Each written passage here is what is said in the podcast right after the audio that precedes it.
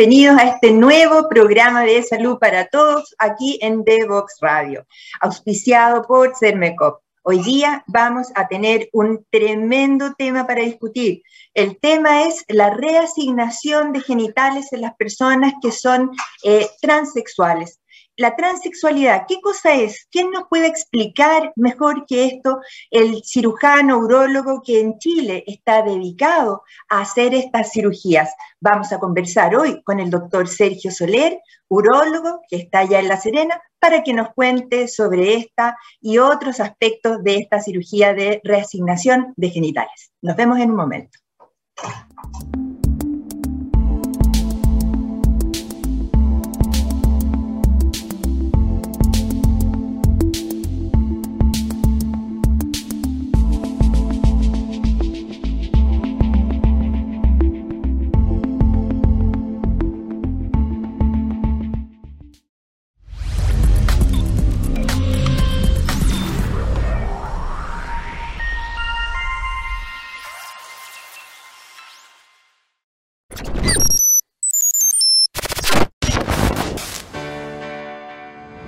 Lo que busca IDEO Digital es crear las condiciones necesarias para poder implementar las ciencias de la computación en el sistema escolar público chileno. Pero Mónica, ¿cómo harán eso? Oscar, lo haremos de tres formas diferentes. La primera es sensibilizar a todo el sistema escolar de la importancia de acceder a este nuevo saber tan relevante para ser ciudadano digital del siglo XXI. Lo segundo que haremos es desarrollar contenido de primero a cuarto medio para que todos los alumnos puedan acceder de acuerdo a su nivel a este tipo de contenido, además de proveer todo el conocimiento para que los docentes puedan acceder y aprender cómo enseñar e impartir esta nueva materia. Todo este contenido curricularizado quedará disponible para que cualquier persona del sistema escolar acceda también gratuitamente a él. Finalmente, queremos incidir en las políticas públicas para tener una mirada de largo plazo, para que este cuerpo de conocimiento escale a todo nivel en todo el sistema escolar y ojalá en todas las escuelas del país. Queremos en los próximos cinco años lograr que al menos mil escuelas instalen ciencias de la computación en todos sus niveles y que al menos 150.000 niños accedan a este nuevo conocimiento y a desarrollar estas habilidades claves para el siglo XXI.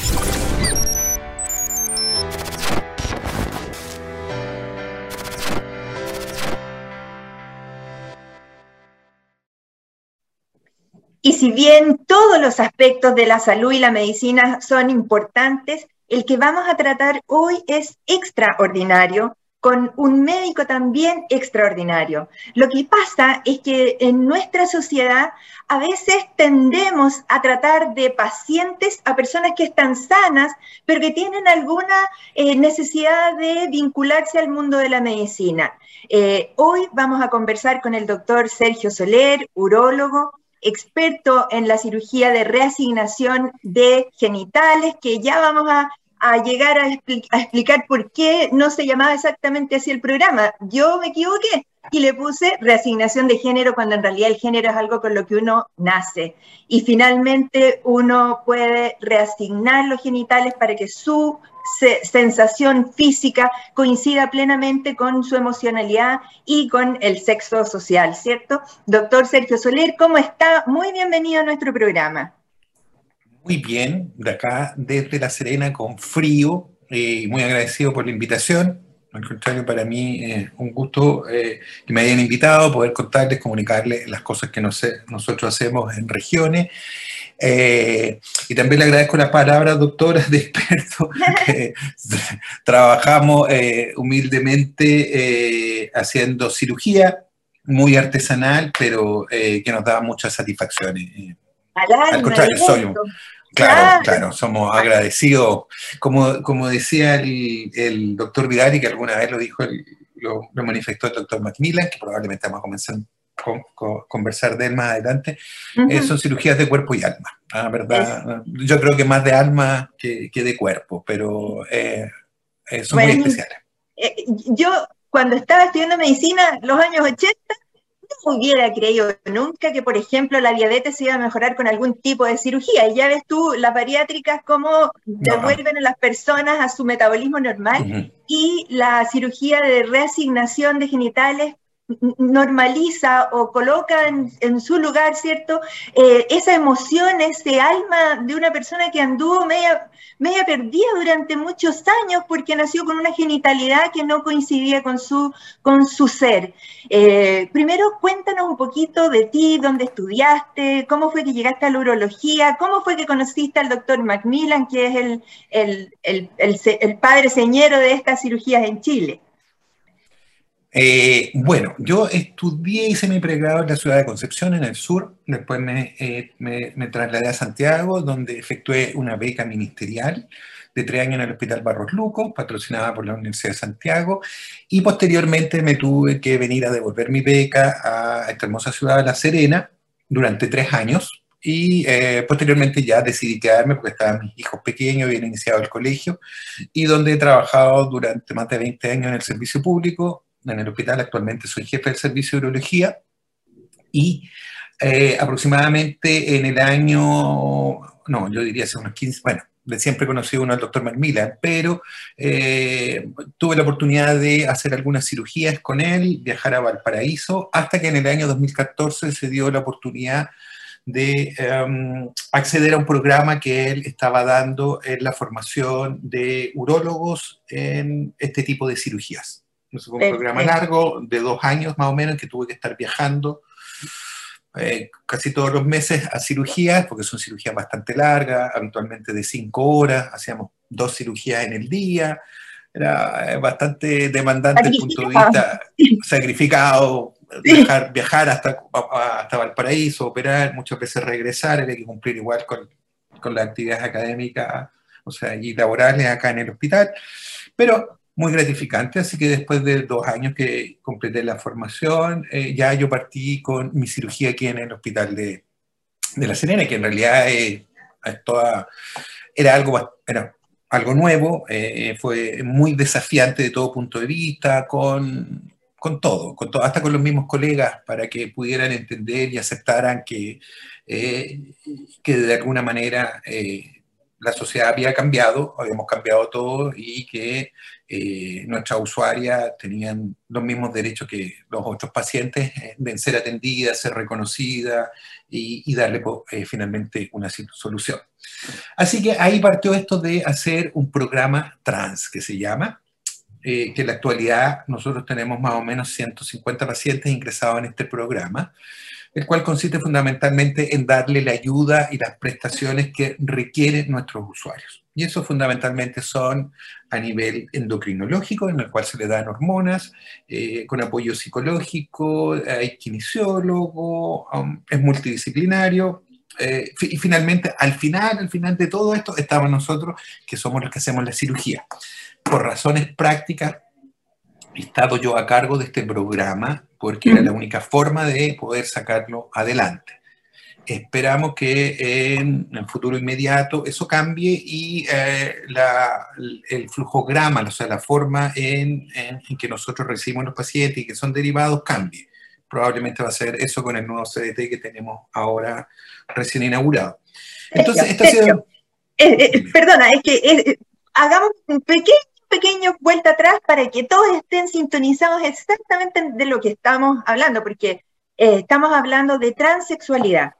Y en, y en, ese sentido, danos una definición de, de, qué, de qué es, a cuántas personas esto compete, eh, y, y, tal como tú lo decías, partieron por por ti, porque tú eras el que empujaba el programa, pero probablemente esto tendría que partir desde el ámbito, eh, no sé, psicológico mucho antes que la reasignación genital. Uf, esto daba largo, podemos hacer historia y podemos ver que hasta en la Biblia ya existía este concepto mezclado entre lo masculino y lo femenino, que se llama androginia y que está en el Génesis entre Adán y Eva. Si uno se remonta, ¿por qué Adán Eva nace de una costilla de Adán. Eh, existe un sexualismo ahí, no queda bien claro. Eh, existe, eh, existe, mucho mito, incluso en, la cultura egipcia, en el periodo romano con Nerón, incluso Nerón, para que tú sepas que yo he estado investigando de esto, castró a uno de sus esclavos y se casó con él. No te creo. Él fue el primero que autorizó una cirugía, sí, no. Pero esto lo podemos remontar a, que más o menos a fines del siglo XIX, principios del siglo XX. No sé si viste la, la, película La chica danesa, esa historia de... Eh, es, la historia... La, apunto al tiro. Se llama Chica Danesa, ¿ya? Pero probablemente esa, esa película se estrenó en el año 2015 y trata fundamentalmente la historia de un matrimonio, un matrimonio danés, en cual las dos estudiaban artes, eran pintoras. La esposa le pide a su marido ¿Ya? Eh, lo, eh, reemplaza una modelo, reemplaza, reemplaza una modelo que había fallado en el cual tenía que pintarle, le faltaba pintarle las piernas. Así que su esposa, su esposo, digamos, se disfraza de modelo de mujer. Ya. Y él se sintió, ahí se dio cuenta que en realidad el esposo era, se sentía eh, mujer. Y fue tanto que vivió como mujer durante muchos años. Se cambiaron de ciudad, yo vivía en, eh, eh, en una ciudad danesa, se fueron a vivir a París y ella después trabajó como modelo se supone, en teoría, que es una de las primeras mujeres que se le realizó cirugía de resignación de genitales, ¿ya? Y esto significó eh, realizar la amputación del pene, amputación del testículo, finalmente le hicieron un trasplante de útero y murió por ese trasplante de útero. Recapitulemos. Volviendo atrás, ¿de qué se trata esto? La transexualidad significa, en palabras muy simples, en que uno se siente disconforme con el sexo que tiene, o sea, con la genitalidad que tiene. Fundamentalmente, los hombres se sienten incómodos con su pene y las mujeres con sus senos, con su vagina, incluso con su útero. ¿Ya? Esto estaba enrolado en o clasificado como una disforia de género, que esta incomodidad que uno sentía como, como, como se expresaba. ¿Ya? Entonces tenemos por un, lado el concepto de transexualidad que se aplica a esta inconformidad con la genitalidad que uno tiene y eh, los, eh, y los transgénero es esta inconformidad y que desean y requieren cirugía. O sea, yo pudiera sentirme mujer, pero estar conforme con mis genitales y estaría bien que yo me realizara algún tratamiento con hormonas, algunas otras cirugías estéticas, pero viviría conforme, esa sería mi identidad de género, ¿ya? Y por otro lado, existen los que rechazan su genitalidad y efectivamente quieren cirugía. Entonces, el espectro es bastante amplio, ¿ya? Nosotros tratamos... Yo me imagino, porque además... Sí, desde los que no quieren nada, quieren cambiarse solamente el nombre, que ahora se lo pueden hacer fácilmente, a los que quieren todo tipo de cirugía todo tipo de cirugía. Genitales internos. todo. todo, todo, Que se hacen histerectomía a veces, se les saca el útero, se les saca los ovarios, se les saca las mamas, la mastectomía y algunos requieren cirugías para eh, formarle un pene, un mini pene, un falo o hacerle definitivamente lo que se llama una faloplastía. Entonces, el espectro que tenemos nosotros es muy grande, ¿ya? y tenemos que tratar eh, de responder a las necesidades de lo que quiere cada uno de nuestros usuarios. ¿Y eso como red en Chile existe para las prestaciones que tú estás haciendo o es, un poco como que se ha armado a pulso? Porque yo, yo viví la época en que se empezaron los trasplantes pulmonares en Chile, pues te, podrás imaginar, como 30 años atrás, pero se, se, intentó así a pulso primero y, a ti te ha tocado, ¿cómo? No, se ha intentado. sido fácil esto. Eso se ha intentado. El ministerio en el 2011 sacó lo que se llama una vía clínica y que en el fondo decía cómo debía manejarse eh, a nivel de red, cómo debíamos atender a nuestros usuarios. de hecho, no decirles pacientes. De, hecho, no decirles pacientes. Exactamente. Muy, muy, muy, muy, muy importante esta acotación. No son pacientes, son usuarios. ¿Ya? Entonces, el 2011 apareció esta vía clínica, se han hecho múltiples reuniones y en la actualidad nosotros nos llamamos no red porque no tenemos una red establecida. Pero funciona así una macro red que nosotros la asemejamos a la forma en que funciona para el resto de los pacientes de que se atienden en el sistema de en el, sistema nacional de salud, en el servicio de salud, en el sistema público. Se dice la macro red, que es la zona norte, que es desde Arica hasta la cuarta región, después hay una zona central y una zona, una zona sur. En la actualidad hay tres centros. Acá en La Serena, uno que está funcionando en Santiago en el Sotero del Río y otro que funciona en el Hospital de Osorno desde el punto de vista quirúrgico. ¿ya? Ahora se está haciendo un levantamiento de información Ah, me quedé congelado. No, no, estás, yo te veo bien. sí, Ahora se está haciendo el lavamiento de información a nivel de todos los hospitales eh, de las prestaciones que se dan, pero sí hay atención en Arica, Antofagasta, en Copiapó, en casi todas las ciudades principales, más o menos como en eh, ¿Desde el punto de vista urológico? O no, no, no, hay atención, hay atención integral con endocrinólogos, con matrona, eh, con urólogos, pero no todos hacen cirugías. Hay tres centros. sí, lo, entiendo bien. Atención. Ahí sí, ahí nos quedamos un poquitito pegados, pero alcanzamos a escucharte. Y cuéntame un poco, em, todos hemos vivido el tiempo pre-pandemia, en pandemia, post-pandemia. ¿Cómo te pegó a tu proyecto, a tu, a tu red esa, esa circunstancia? Porque se consideran cirugías urgentes, no urgentes, eh, ¿fueron prioritarias, no prioritarias? ¿Cómo lo hicieron? Nos pegó duro. No, fue difícil porque de hecho no hemos podido, eh, yo creo en los dos últimos años operado solamente una paciente, em, un usuario, perdón. Eh, eh, en los restos de los centros, no es fácil, te lo dije.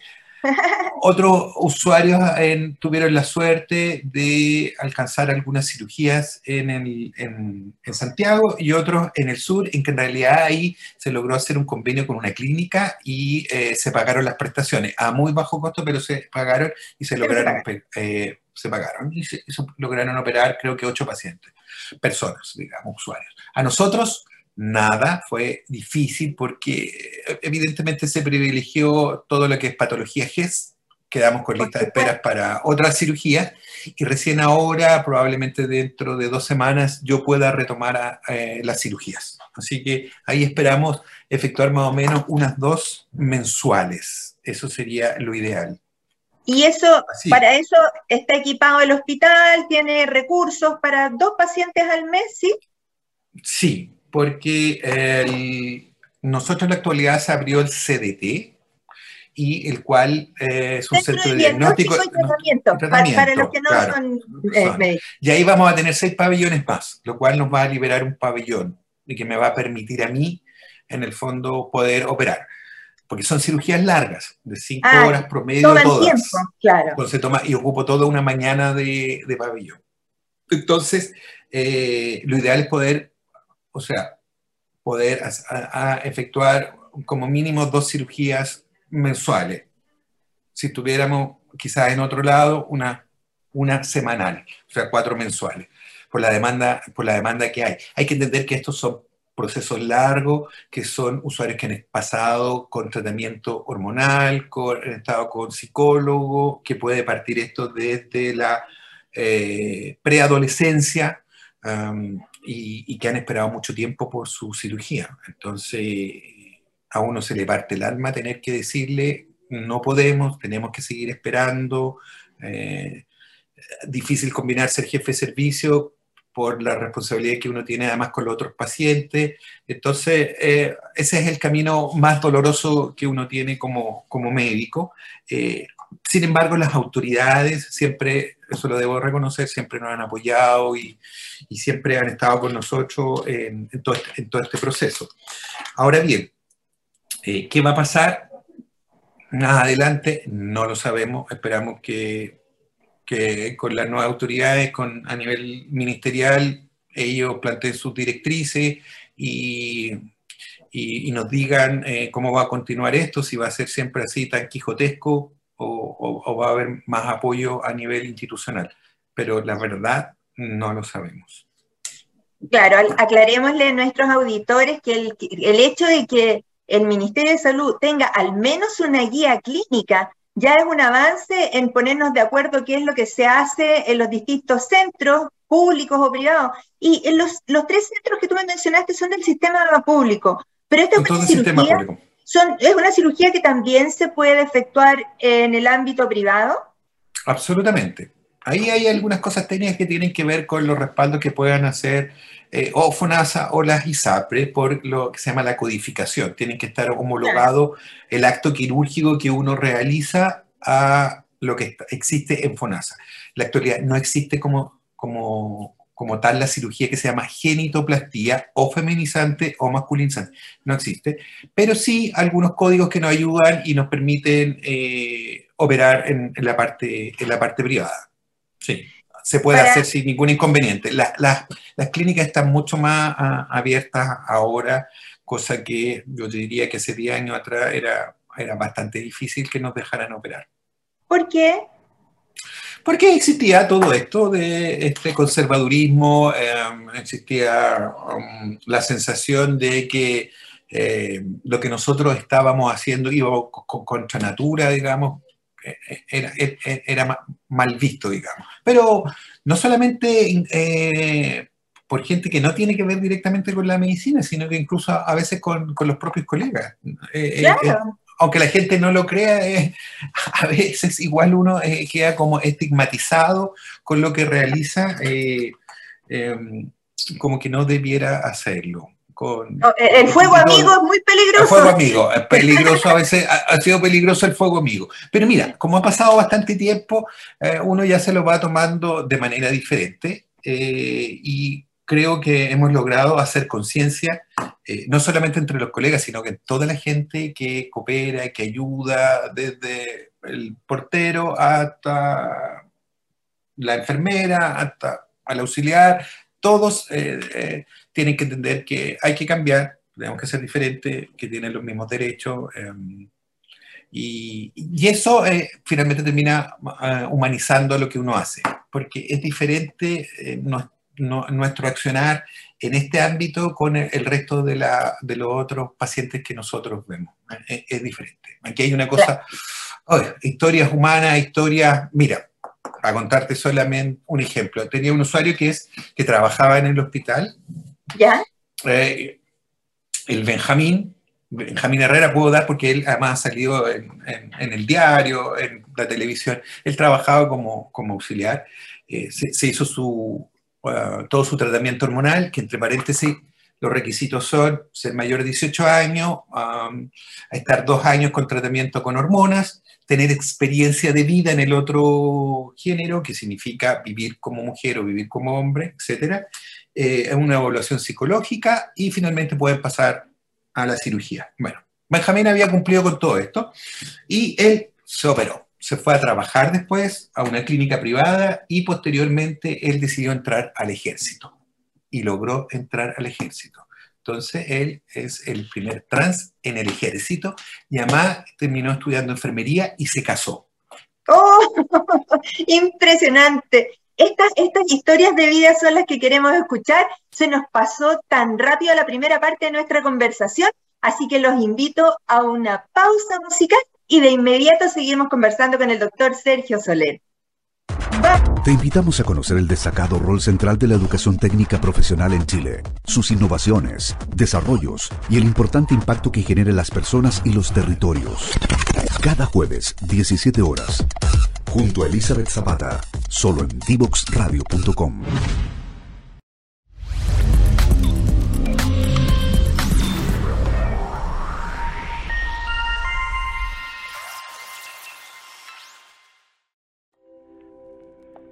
Cermeco es una cooperativa que a lo largo de la historia ha puesto a las personas en el centro, asumiendo el compromiso de protegerlas, brindándoles acceso a una salud oportuna sin importar su edad, sexo o si tienen enfermedades preexistentes. Nadie debe ser excluido.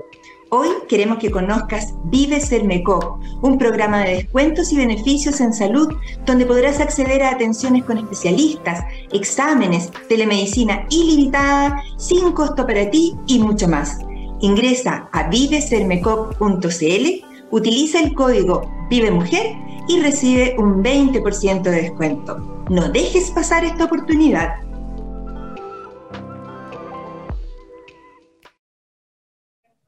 Y continuamos conversando con el doctor Sergio Soler, urólogo, a cargo de este programa de cirugía de reasignación genital en pacientes cuya transexualidad eh, así lo exige.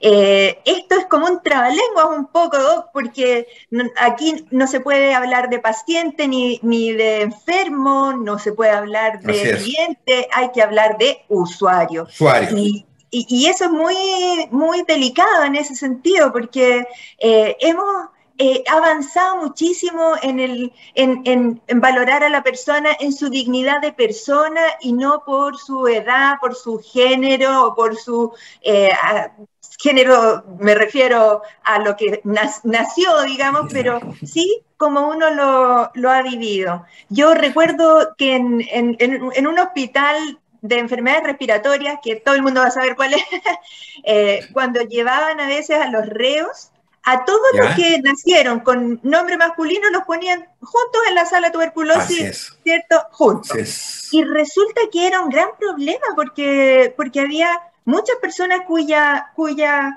eh, sensibilidad se, se, se, vulneraba al ponerlo en esa circunstancia. Entonces, hoy día estamos en otra para la vida en este momento nos ha ayudado a valorar muchas de las cosas que las personas quieren y mm, una de ellas es estar, ser coherente su alma con su aspecto, con su, con su genitalidad. Pero en esto hay mucha amplitud de circunstancias. Cuéntenos un poquito, doctor Soler, en su práctica clínica, usted diría que cuántas personas que, que tienen esta circunstancia de transexualidad y que llegan a sus manos no quieren operarse, simplemente quieren la reafirmación del proceso de adquirir una identidad diferente a la que tienen socialmente y cuántos son los que son sometidos a todas las cirugías de, genitales de, todos los aspectos. ¿Cómo va eso? Eso está, por suerte, eh, tabulado, podemos hablar un poquitito, vamos a hablar un poquitito de la incidencia de esto. Más o menos se cree que es entre el 0,5 y 1% eh, cada 100.000 habitantes aproximadamente lo que se cree que debieran haber unos 80.000 usuarios, digamos, a nivel nacional. ¿ya? No existen estadísticas precisas, pero es lo que podemos comparar con Estados Unidos fundamentalmente. Una gran cantidad. Una gran cantidad. De 100 pacientes que inician el proceso, un 30% no desea cirugía. Eso es lo que sabemos. Oh. O abandonan, ¿sí? Así es. Ahora, se arrepiente. Ahora, de ese porcentaje que quiere cirugía, yo diría que más o menos el 60%, no, de ese 70% de pacientes, eh, usuarios que quieren cirugía, más o menos el 80% de ellos requieren cirugía de eh, reasignación de genitales completa. Algunos solamente prefieren la mastectomía, por ejemplo, o la histerectomía, sacarse el útero, sacar las mamas. Eh, eh, algunos eh, solamente quieren o desean sacar los testículos, la arquectomía.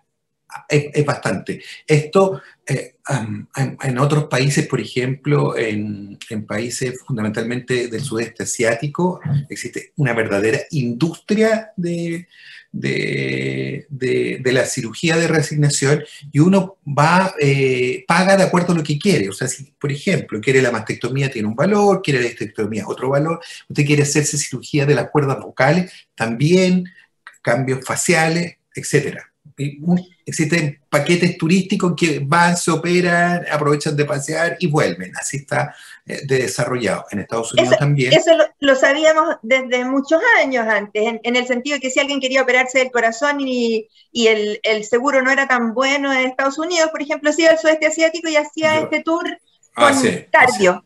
Ahora, eh, quiero preguntarte muchas cosas y quiero aprovechar el tiempo. Mi, muchas veces me he quedado pensando, si acaso una persona al, reasignar eh, su identidad, eh, por ejemplo, se transformó en José, ¿esa persona va a tener a futuro riesgo de tener, por ejemplo, cáncer de útero? ¿O al revés, a la señora Juanita le va a dar cáncer de próstata o hay alguna eh, disminución del riesgo al sacarle todos los genitales y al reasignarlo?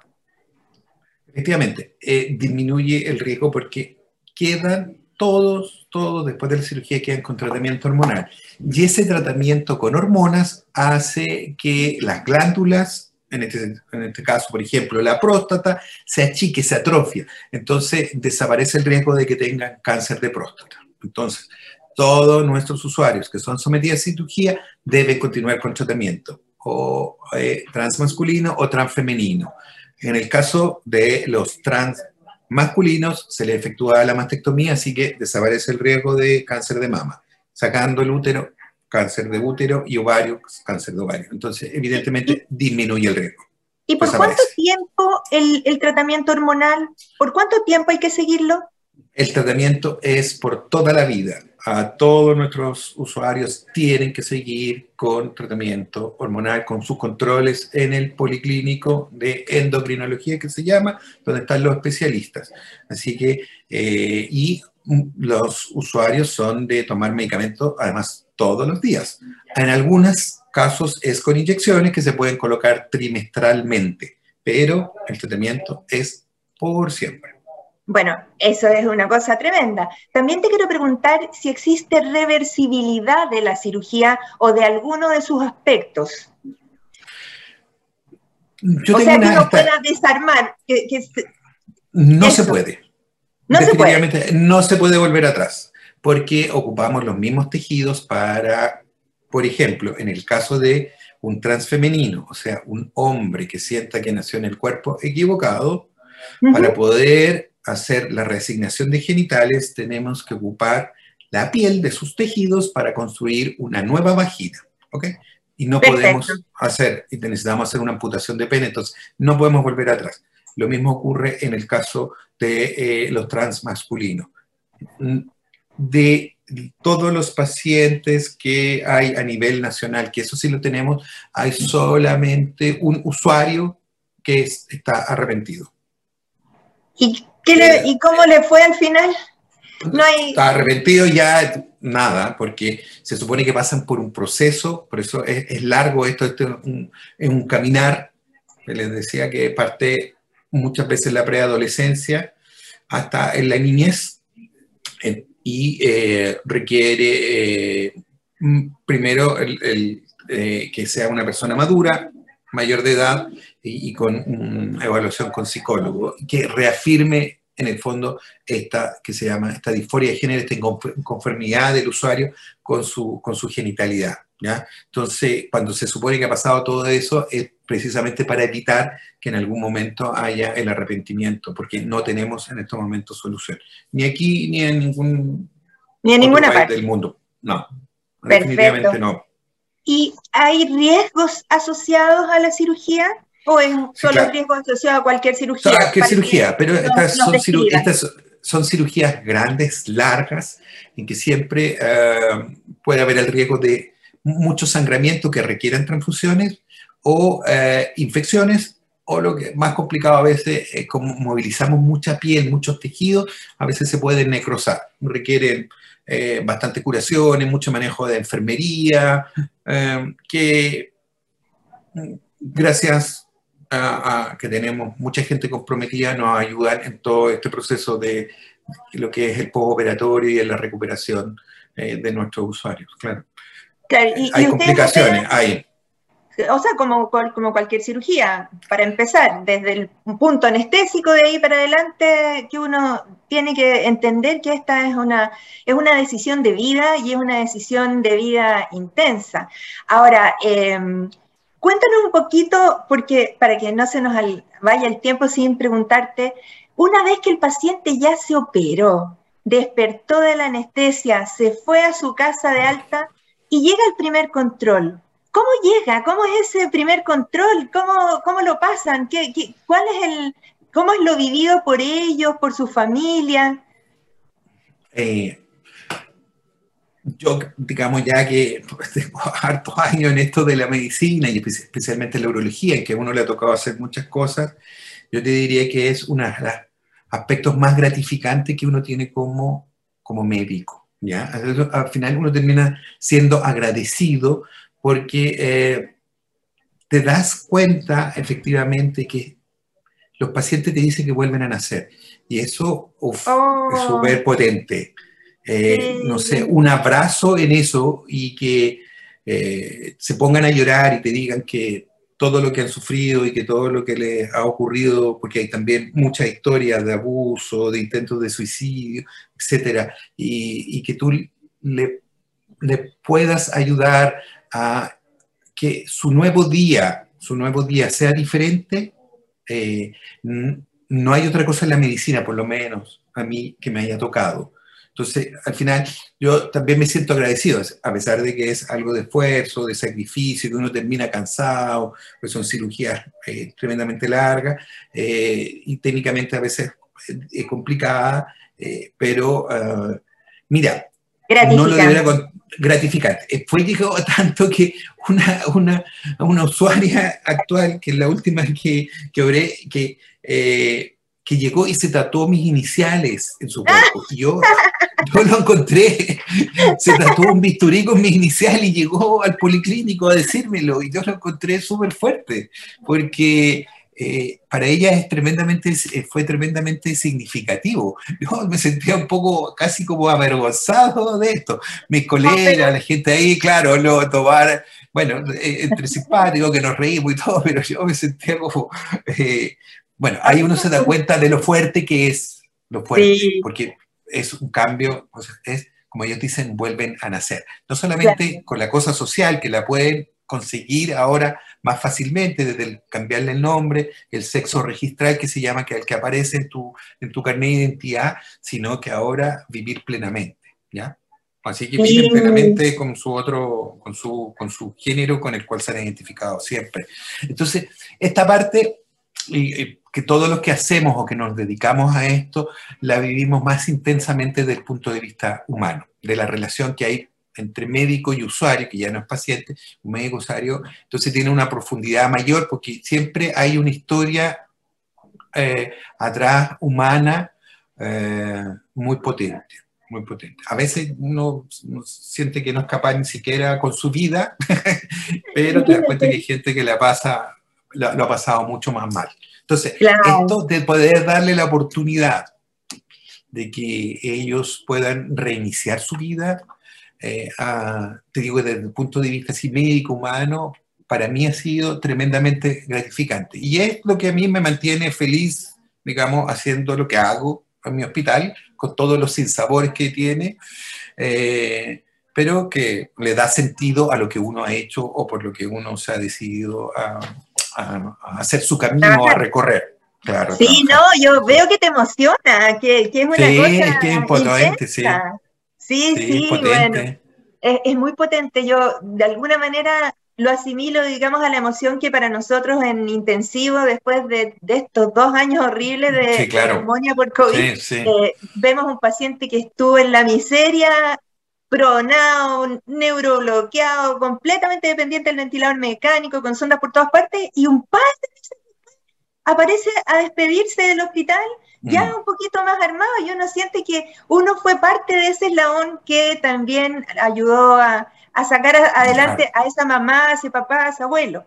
Así que qué, fuerte, lo tuyo me, me emociona. Sí, porque uno pasa a ser parte de, de la vida, de, como igual, como otras áreas de la, de la medicina, obviamente. Lo, lo, que yo ah, quiero resaltar es eso, que esto que nosotros hacemos y que trabajamos muy artesanalmente, eh, porque no requerimos de grande eh, infraestructura tecnológica para poder hacerlo, sino que, que, lo, que, lo, que tiene eso maravilloso es solamente con, tu, con tus manos, digamos, eh, puedes construir, entonces te, te da por otra parte, todo esto, eh, este sentido, eh, e, esta gratificación, esta cercanía, mm, eh, y que también probablemente está muy cerca de lo que pasa con los pacientes que han estado muy graves, que nos ha tocado vivir ahora con la, con la pandemia. Entonces, nada, pues eso hace que la medicina, por lo menos para los que estamos un poquitito más viejos, eh, eh, cobre el sentido, claro, cobre el sentido por lo cual uno en algún momento se decidió o quiso, o quiso eh, y eligió esta carrera, finalmente, si, es eso, es la parte humana la que vemos nosotros. Así que nada, muy Claro, me, quedan, me, quedan, un par de preguntitas. adelante. ¿Hay edades críticas? ¿Hay edades mejores que otras? ¿Cuánto es lo más precoz que una persona se puede cambiar eh, la, reasignación genital o, el más eh, longevo que te ha tocado? Eh, a ver, no existe un criterio estricto, pero es a partir de los 18 años. Tiene que ser mayor de edad por... Mayor de edad por ley. Por ley. O sea, por ley, no podemos, no podemos en este momento. y además que tiene que ver con una cosa también de maduración del, del, organismo, en que ya se han definido completamente la genitalidad, los órganos, etc. Eh, así que tiene que ser a partir de los 18 años. Edad máxima, probablemente eh, la edad tope de paciente mayor que yo sé que se ha operado es hasta los 60 años. ¿ya? También tiene que ver con las expectativas de vida de 10, 15 años, 20 años, pero también tiene que ver con eso. 60 años no es tanto. No tanto, pero, pero, pero nos ha tocado caso. Y eh, preferimos que pacientes jóvenes y, que están iniciando su vida laboral, estudiantil, etc. tengo, tengo usuarias que eh, eh, después de operar han entrado a estudiar a la universidad, muchas que se han titulado, que han cambiado de oficio, de hecho, una, me acordé que una de las primeras usuarias que, operamos, que, es la, eh, que era de Coquimbo, ella trabajaba recolectando escombros en la playa. Ah, y después de la cirugía, y, después de la cirugía, después de la cirugía ella la contrataron como eh, secretaria de la municipalidad. ¿Qué te está trabajando actualmente como secretaria en la municipalidad desde ya hace muchos años. Y bueno, tiene su pareja feliz, etc. Entonces, eh, ver todo ese proceso eh, es realmente, eh, es realmente emocionante, porque igual uno mantiene contacto, cercanía con la mayoría. Entonces, tenemos que hoy hemos conocido todo, esta, todo este aspecto y yo digo con toda humildad hemos conocido porque eh, cuando yo pasé por la escuela de medicina esto ni siquiera estaba en el capítulo de urología ni de psicología ni de psicología ni en ninguna parte. Y yo, diría que tú pionero eh, allá en La Serena eh, estás creando escuela y estás creando escuela porque de esto probablemente eh, una cosa es la maravilla de tus manos que hacen la cirugía, pero otra es todo este andamiaje administrativo que tiene que existir, que es un derecho y que tal como cuando no existía la cirugía bariátrica, no, no, no, no existía como un programa y ahora ya es GES. Entonces ya, ya está, eh, perdón, no sé si es GES, pero ya está reconocida y tiene un programa ministerial que ayuda. Entonces, en esto el andamiaje también tiene que ver con las voluntades políticas de donde, hacia dónde quieres llevar tú tu, el desarrollo de tu medicina, hacia una medicina más social o una medicina de respeto por el individuo o una medicina que sea completamente eh, individual o, que cada uno se pague con su seguro lo que pueda pagarse. En fin, todo eso también es algo por lo cual tú, que ya tienes resultados, puedes ir aportando para la toma de decisiones. Tú me dices que hay 80 mil personas en esta, en esta circunstancia. En nuestro país, sí, sí, por lo menos. Es enorme. Es enorme. Es, una cantidad, eh, pero es miles de veces más que la tuberculosis, por ejemplo, y nosotros para la tuberculosis tenemos un programa súper bien armado, entonces, eh, qué notable esto. No sé, si quieres, eh, ya se nos va a ir alcanzando el tiempo, si, si quieres darnos como una reflexión tuya personal sobre, sobre cómo la sociedad tiene que mirar la transexualidad. Yo creo que, a ver, yo creo que hemos, de a, poco hemos ido cambiando, o sea, en general. Eh, por todo lo que ha pasado en nuestro país, em, porque la generación es diferente, que tenemos acceso fácilmente a, la información, etc. Yo creo, yo creo que hay mucho más apertura. Falta, evidentemente falta, falta apoyo, apoyo a, todo nivel, eh, pero um, uno tiende a pensar siempre, siempre, o a ver el, vaso eh, medio lleno. Y yo creo que eh, si bien estamos en este periodo de transición, probablemente nosotros vamos a luchar y vamos a tratar de mantenernos y ofrecer mejores oportunidades eh, de aquí en adelante. Ese es nuestro objetivo. Y además esto tiene que ver, evidentemente, y si quiere una reflexión eh, general, si me dan la oportunidad de un minuto, que es con lo que uno hace en, la, vida, no solamente en esto. Y es que a veces a uno le toca la maratón con zapatos nuevos, de último modelo, o le toca correrla a pie pelado todos la corremos. Sí, lo importante es el legado que nosotros dejamos, no solamente la, la cosa eh, que hacemos en nuestra actividad diaria, sino también a nivel personal. Y ese es el mensaje, es quizás esto dejar este legado, a veces más difícil o no, pero eso es lo importante para que le da sentido a la vida, para todos, no solamente en la parte eh, de trabajo, sino en todo lo que uno desarrolla como ser humano. Entonces, es así, a veces hay gente que le toca muy fácil, a otros no nos ha tocado. Nos eh, quedamos un poquito congelados. Em, estamos conversando con el doctor Sergio Soler. Ah, ¿Me escucha, Sergio? Sí, escucho, escucho ahora. No sé si terminé, alcanzaron a escuchar. No, nos faltó la última frase, a mí por lo menos. La última frase, que es esto ah, que... La última No, esto tiene que, que tiene que ver con el legado, con lo que nosotros dejamos. algunos más fácil les toca correr la maratón, a otros no. Pero lo que llevamos, lo que dejamos, eso es lo que da sentido a la vida y es lo que nosotros hacemos.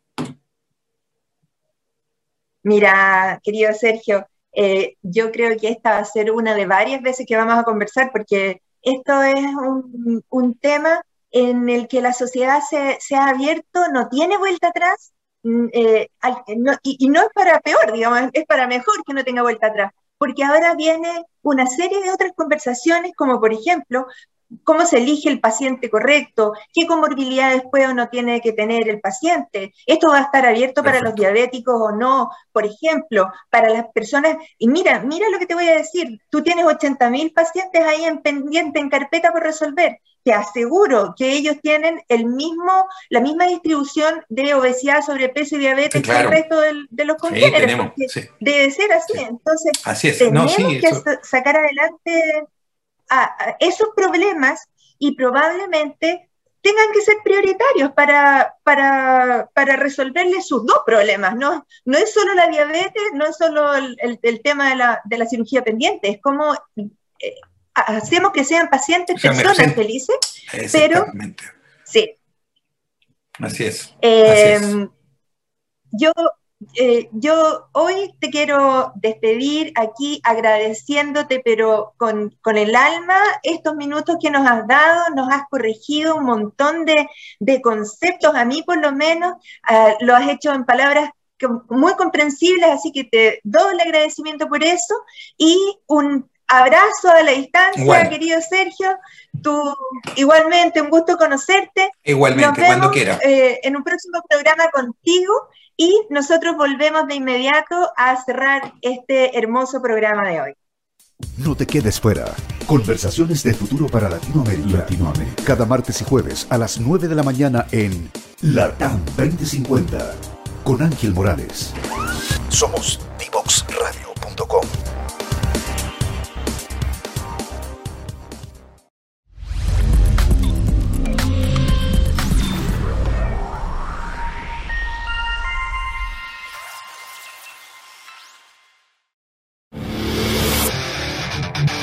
quieres descubrir el valor de las ciencias de la computación en el desarrollo de los niños y jóvenes, no te puedes perder.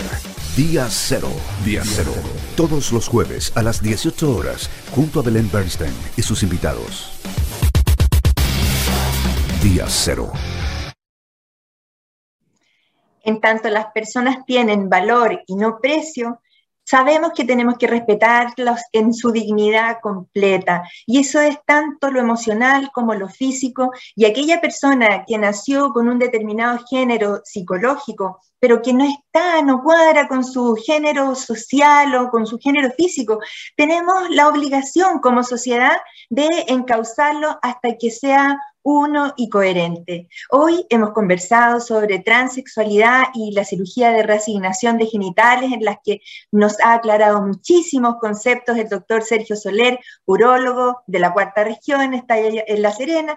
Así es que siento que cada día hemos explorado algunos aspectos que, tal vez no están tan suficientemente visibilizados, que todavía tienen estigmas sociales, que todavía tienen incluso detractores para poder avanzar, pero son casi 80.000 personas las que en nuestro país tienen una situación que eventualmente podría ser usuaria de esta cirugía de reasignación eh, de genitales. Así es que es visibilizar estos temas, parte de nuestra tarea aquí en Salud para Todos, en The Vox Radio, con el auspicio de Cermecop.